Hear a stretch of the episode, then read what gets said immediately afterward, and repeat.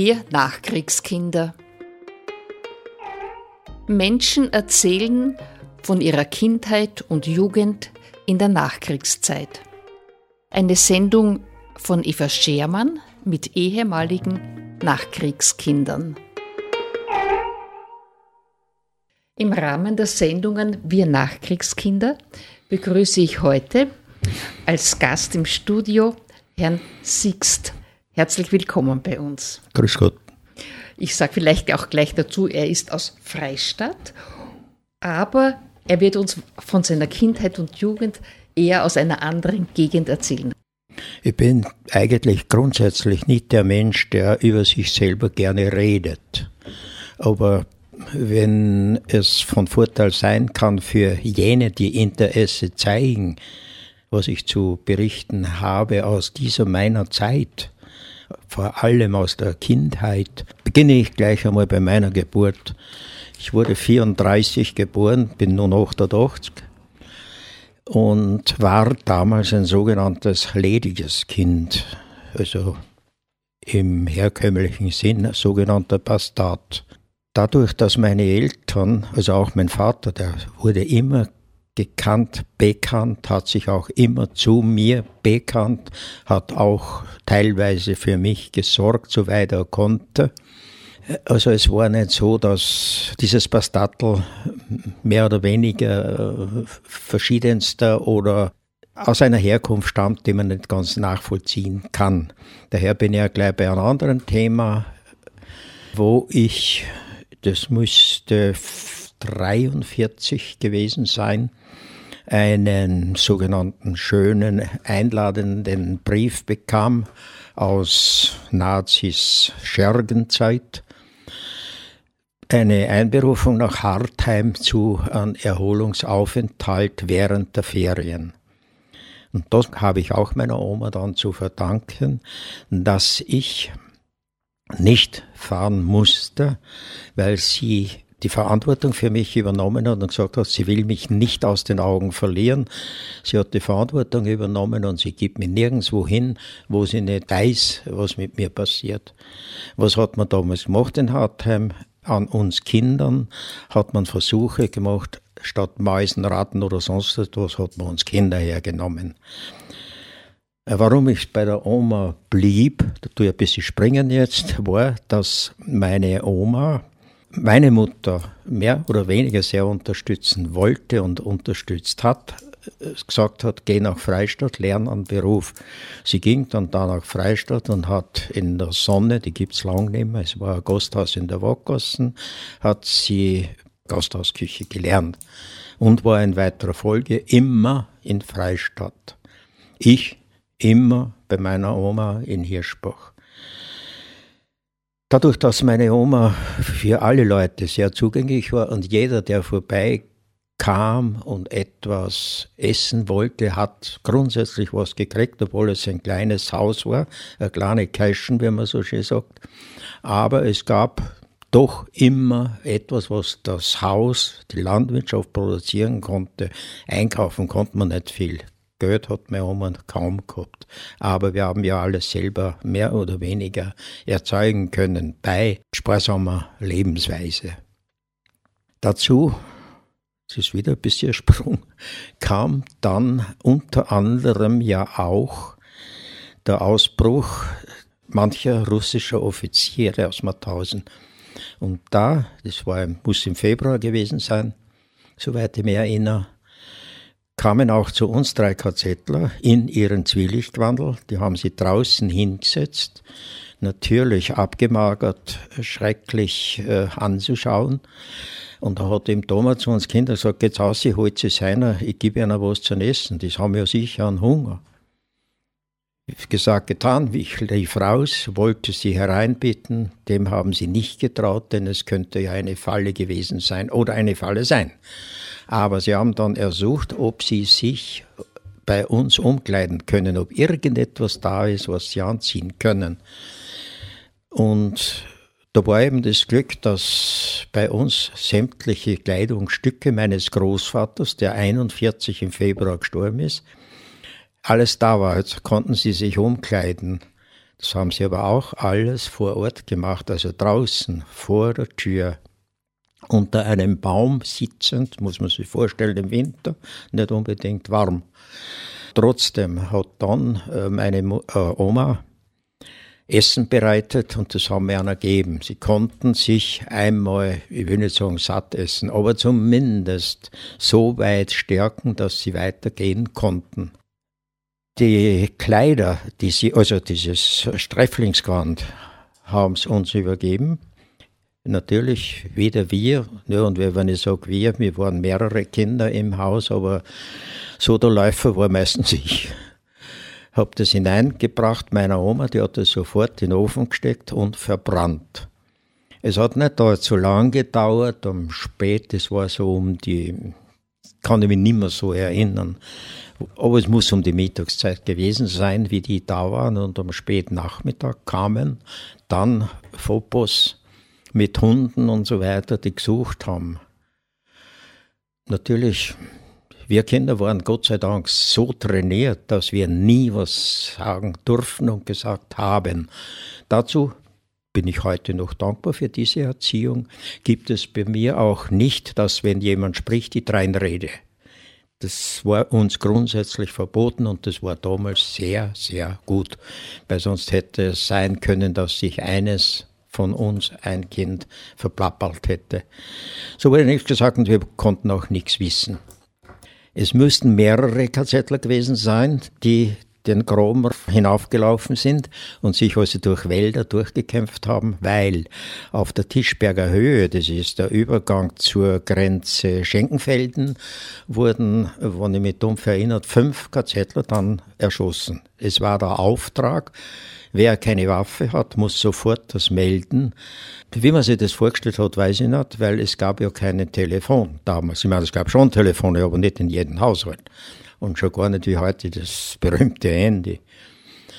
Aber wer irgendeine Waffe besessen hat, sofort schießen, nicht gefangen nehmen, nichts. Also vor Ort liquidieren.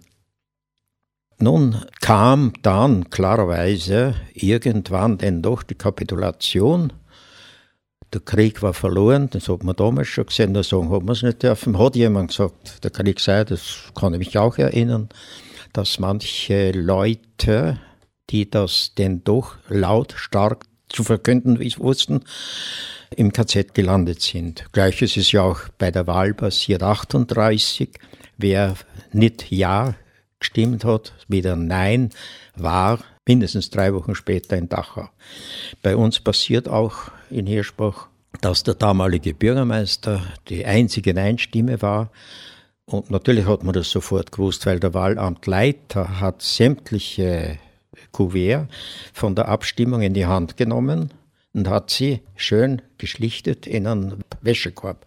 Und dann wurde zur Auszählung das letzt abgegebene Kuvert natürlich als erstes entnommen und auf der Wählerliste abgehakt. Dann hat man genau gewusst, wer ist der Nein-Sager. Drei Wochen später war er im KZ und war im KZ bis Kriegsende. Gott sei Dank konnte er überleben.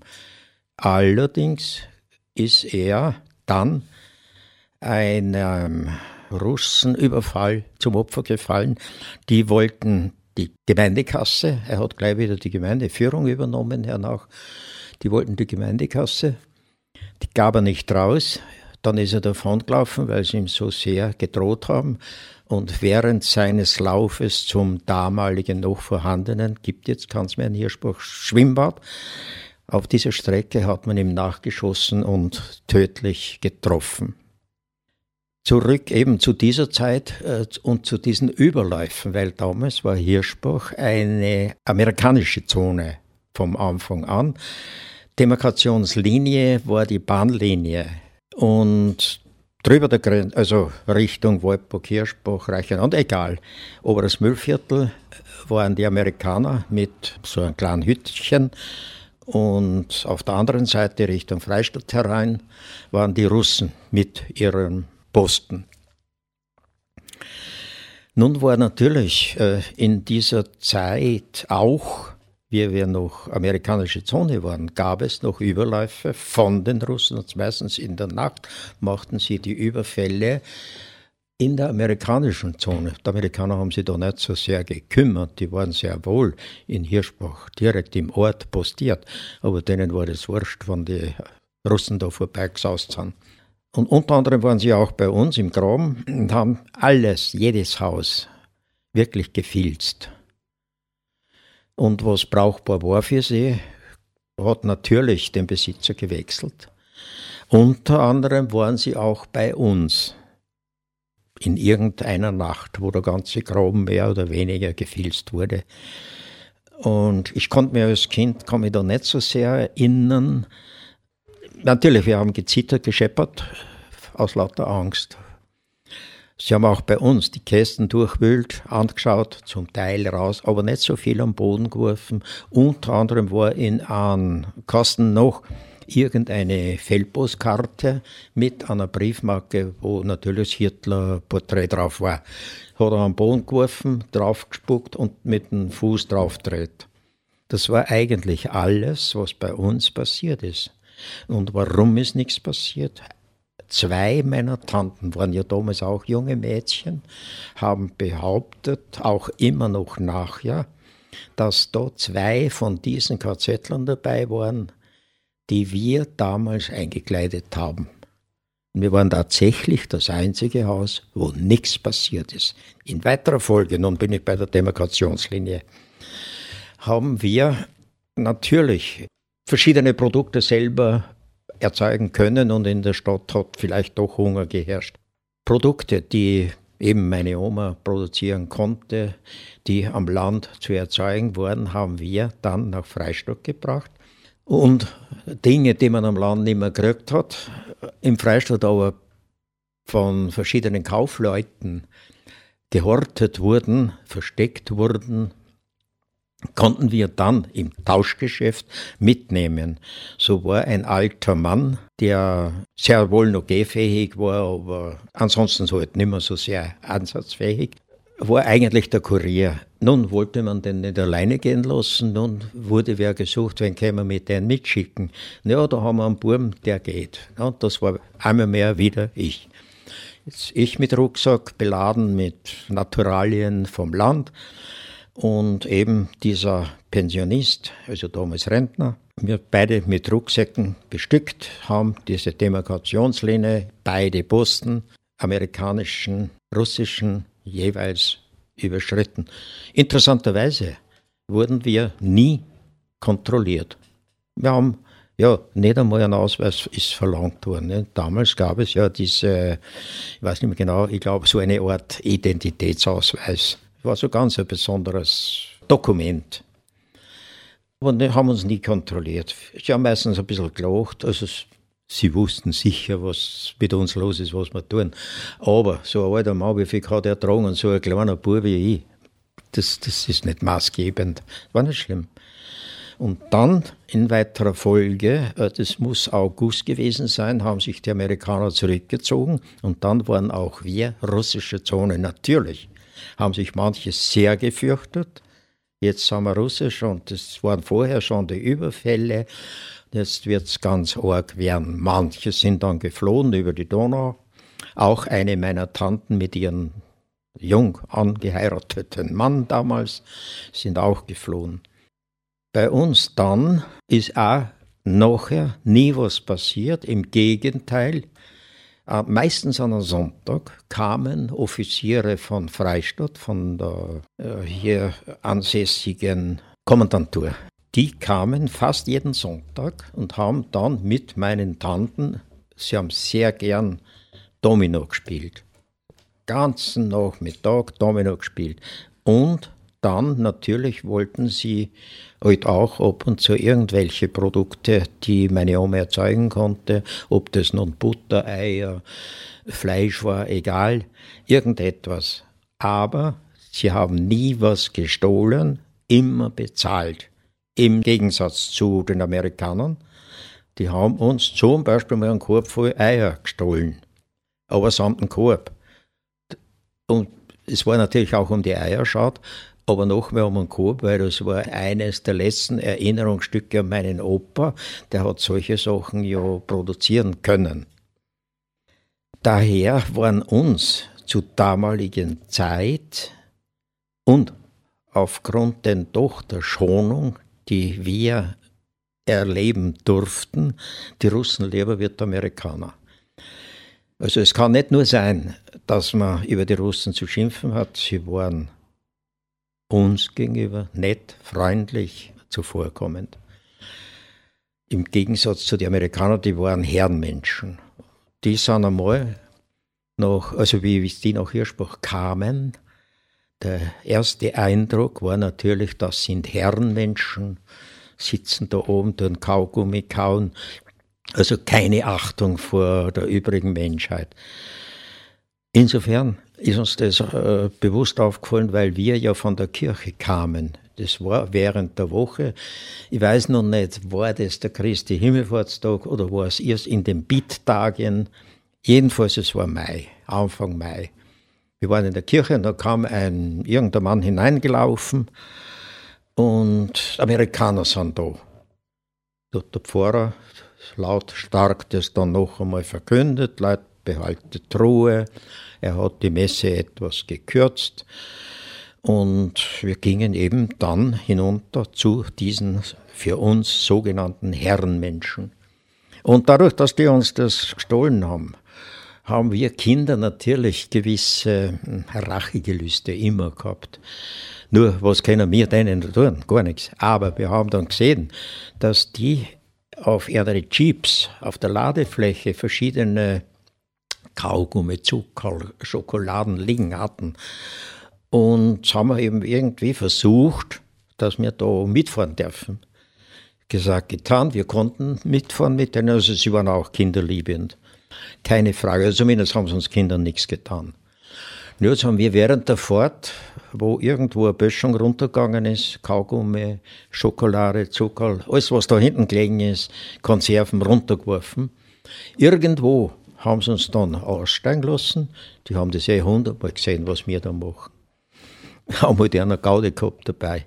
Auf dem Rückweg haben natürlich wir dann all diese Beutestücke gesucht und heimgebracht. Das war sozusagen die kleine Entschädigung für uns, für die gestohlenen Eier, noch mehr für den Korb. Ja, das waren in etwa diese kurzen Erlebnisse, wie wir zum Beispiel und warum meine Oma mich damals nicht nach Hartheim gehen wollte, war eigentlich dank der Belesenheit meines Opas weil der vorher schon in den beginnenden 30er Jahren und bis hin zu den mehr oder weniger Anfängen des Krieges hat er schon gesagt, das weiß ich nicht mehr so genau, das kann ich nur aus weiteren Erzählungen von meinen Tanten wiederholen, dass der immer gesagt hat, wir kriegen einen Krieg. Warum die Leute damals so sehr Hitler entgegenliefen, hat natürlich mit der damaligen Arbeitslosigkeit ja auch zu tun gehabt. Die Leute haben ja nichts gehabt. Und es gab keine Arbeitslosenversicherung mehr. Die meisten waren ausgesteuert. Jetzt haben sie eigentlich betteln müssen. Und auf einmal gab es in Deutschland mächtig viel Arbeit. Da erinnerte ich mich vom Opa sagend, dass er gesagt hat, ja, ist ja klar, der baut jetzt Straßen, der baut Autobahnen. Das hat er irgendwie erlesen aus seinen Zeitungen. Und er sagt, das ist ja ganz klar, das ist die Vorbereitung zum Krieg, damit er schlagartig Länder überfolgen kann. Und das hat auch gestimmt, weil er erinnert mich dann, da kann ich mich dann schon erinnern, im, es war Ende 38, also 39, diese Auto, Motorrad, Panzer, LKW-Kolonnen, die auch bei uns vorbeigefahren sind, endlose Kolonnen, die Richtung Polen zogen. Und da muss ich auch sagen, diesen Polenfeldzug im nicht positiven Sinn für uns, aber immerhin musste bereits mein Vater mitmachen, der für einen Schwiegersohn, der natürlich auch Nazi war, aber seine Schwiegereltern, dicke Nazi da in Freistadt, einrücken musste. Er war dort beschäftigt mit der Firma Und als Kraftfahrer sagt man den, obwohl er noch nicht einbezogen werden hätte können, vom Jahrgang her damals, war er noch nicht dran, hat aber für diesen Freistaat einrücken müssen. Jetzt hat mein Vater den Polenfeldzug mitgemacht, dann den Frankreich-Feldzug mitgemacht und dann Russland-Feldzug. Dazu kommt dann, beim Russland-Feldzug kam er eben bis Stalingrad. Und von Stalingrad haben wir keinerlei Nachricht mehr von ihm, wohl von seinem Bruder, der noch eine Feldpostkarte schicken konnte, äh, wo er schreibt, dass er meinen Vater begegnet hat. Der ist mit, mein Vater ist mit einem Auto gefahren und er war halt irgendwo, so gesehen mein Onkel, irgendwo auf der Straße. Also er hat meinen Vater noch gesehen. Beide aber sind in Stalingrad verschollen. Kam keiner mehr zurück. Sind eben auch äh, die Negativeinstellungen und ob dieser Einstellungen bin ich natürlich ein schrecklicher Pazifist einerseits und alles, was irgendwie mit Nazi zu tun hat, ist für mich schrecklich, weil ich die Zeit so nahe erleben musste und als Kind natürlich habe ich die Hälfte nicht verstanden, was mein Großvater gesagt hat. Nämlich so von der Begriffsbestimmung, was, was kann ich damit anfangen?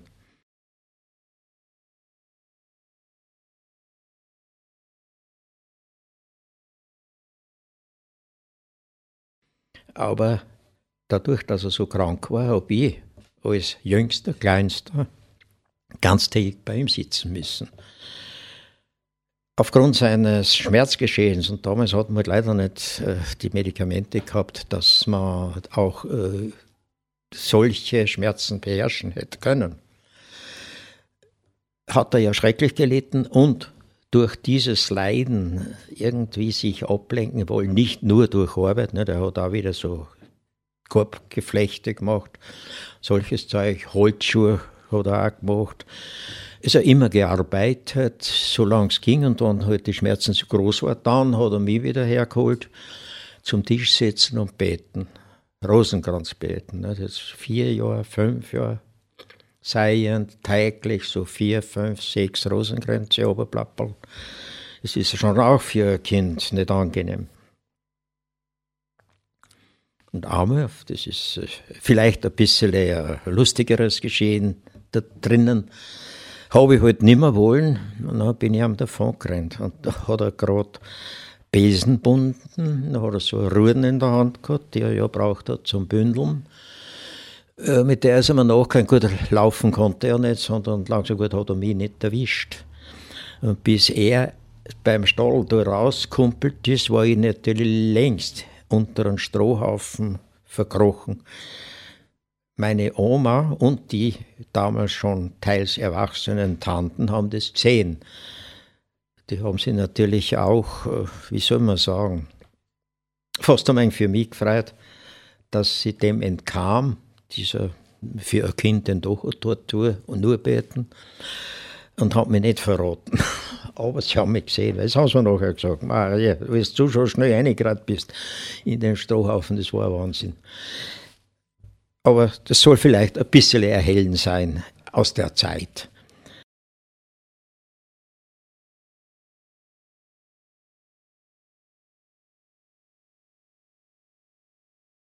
Dazu kam aber, dass wir, also ich habe schon einmal gesagt, diese Gastfreundschaft meiner Oma, wir hatten ja Kinder dann aus Städten, die schon schwer bombardiert waren, aus Berlin, zwei aus Wien.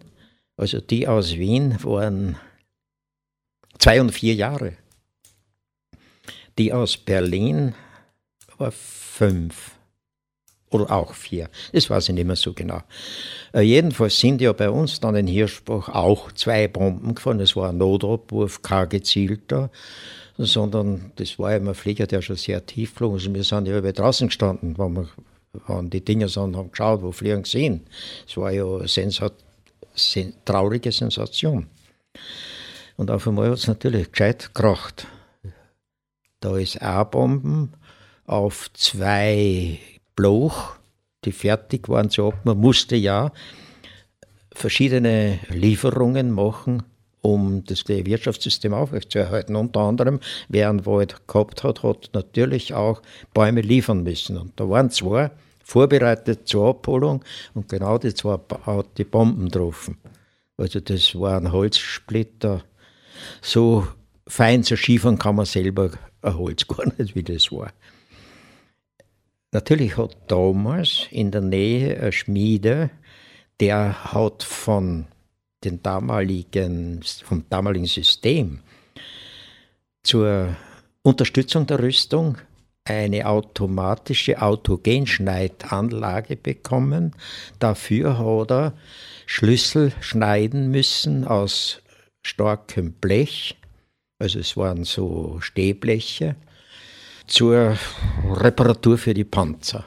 Jetzt hat er glaubt, dass diese Bomben ihm gegolten hätten, dass die Schmieden bombardieren, er nimmer produzieren kann. Dem dürfte es aber so nicht gewesen sein, weil, wie gesagt, das haben wir schon gesehen, der ist sehr tief. Und ob der nicht irgendwo dann Richtung Reichenau sogar abgestürzt ist, das weiß ich nicht mehr. So, was soll ich noch? Was, äh, was fällt mir noch ein zu den Dingen? Müsste mal ein bisschen schauen. Das ist nun Nachkriegsgeschehen und äh, wie soll ich das bezeichnen?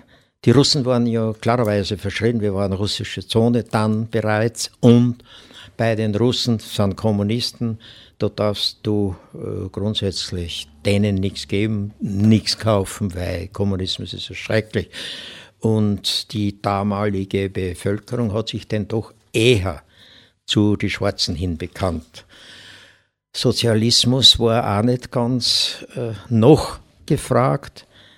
Äh, weil da hat man sich zu sehr an die 30er Jahre erinnert, vor allem an jenes Jahr, was mein Geburtsjahr ist, wo man uns gegenseitig mehr oder weniger erschossen haben.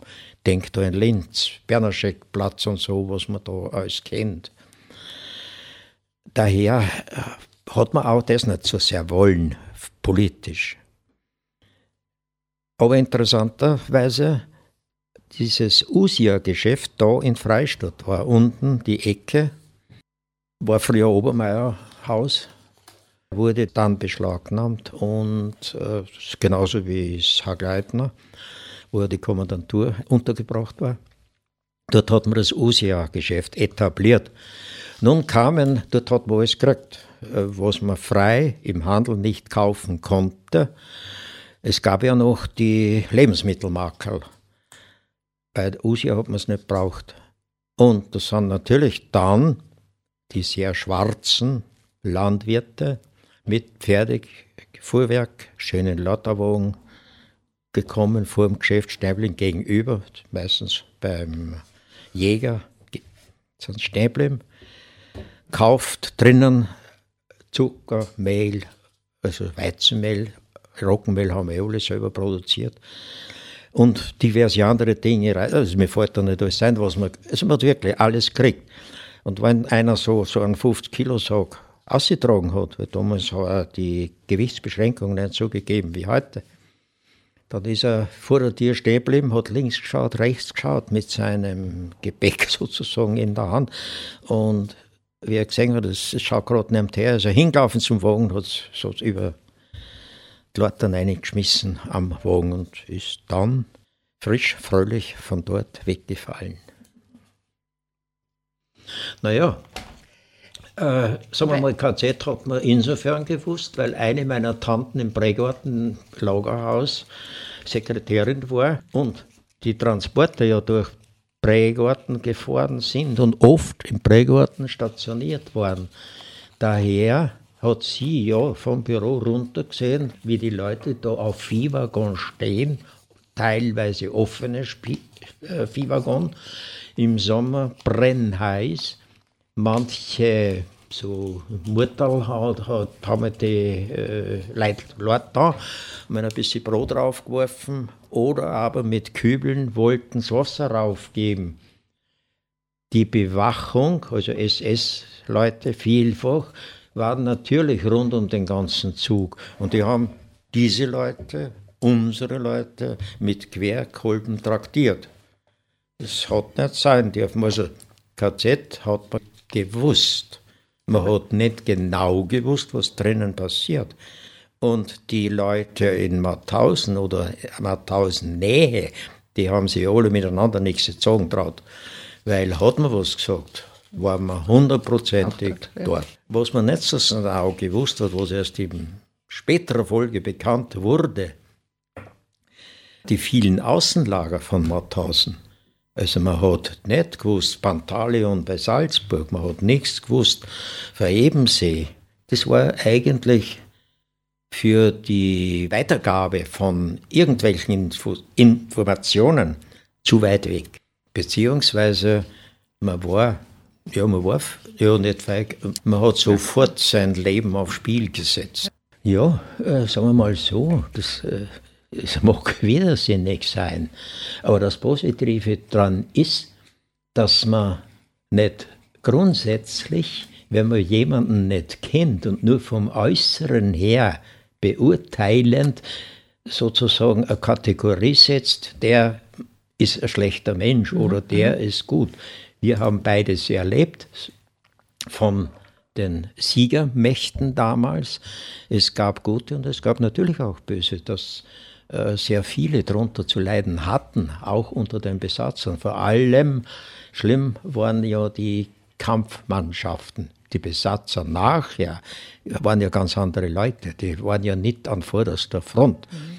Und würde man sagen, die Kampfmannschaften sind solche bestialische Menschen. Ja, was hat, hat unsere Kampfmannschaft in Russland getan? Es war ja auch genau so, wie da fällt mir unter anderem ja auch dieser Partisanenkrieg ein, die Partisanenkrieger, speziell in Jugoslawien, weil ein Chefsohn von einem meiner Chefs einstens war ja auch damals im Krieg und in Jugoslawien und mussten einmal äh, eine Bahnlinie sichern, weil dort der Waffentransport durchzuführen war. Jetzt haben sie die dort angeschlichen und da haben sie gesehen, da sitzen direkt vor dem Tunnel, vor der Einfahrt des Tunnels, Partisanen. Und da haben sie gedacht, so ein bisschen mal ein Storl hingeschmissen. Die rühren sie nicht. Dann haben sie hingerobt, weiter, der, also eine Bahnböschung rauf, wieder Steinchen geworfen, die rühren sie nicht. Bleiben ganz ruhig dort. Ja, irgendwann haben sie doch sich getraut, aufzustehen, hinzugehen und haben es anpackt, so bei der Schulter, haben sie den total heben können ohne Unterleib. Der war total durchsiebt.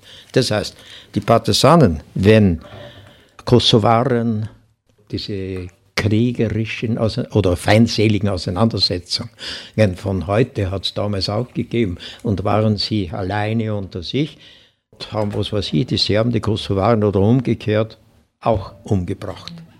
Und das hat mit dem Nazikrieg als solches wieder gar nichts zu tun gehabt, sondern mit der damals herrschenden oder immer gewesenen Feindschaft dieser Volksgruppen.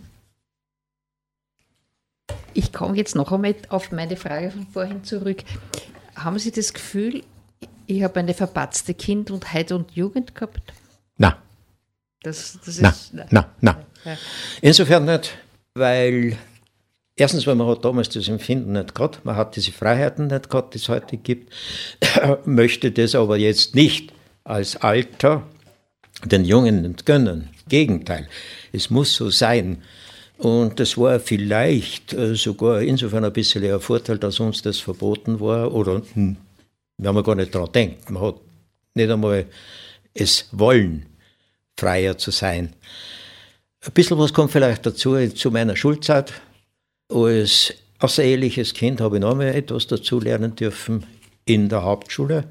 Damals hat es nur Marianum oder Kloster gegeben, also zwei christlich geführte konfessionelle Schulen. Und wir hatten zwar das Glück damals, dass unsere damaligen Hauptschullehrer waren eigentlich alles Professoren. Marianum Freistadt war ja vor dem Krieg eine Lehrerbildungsanstalt.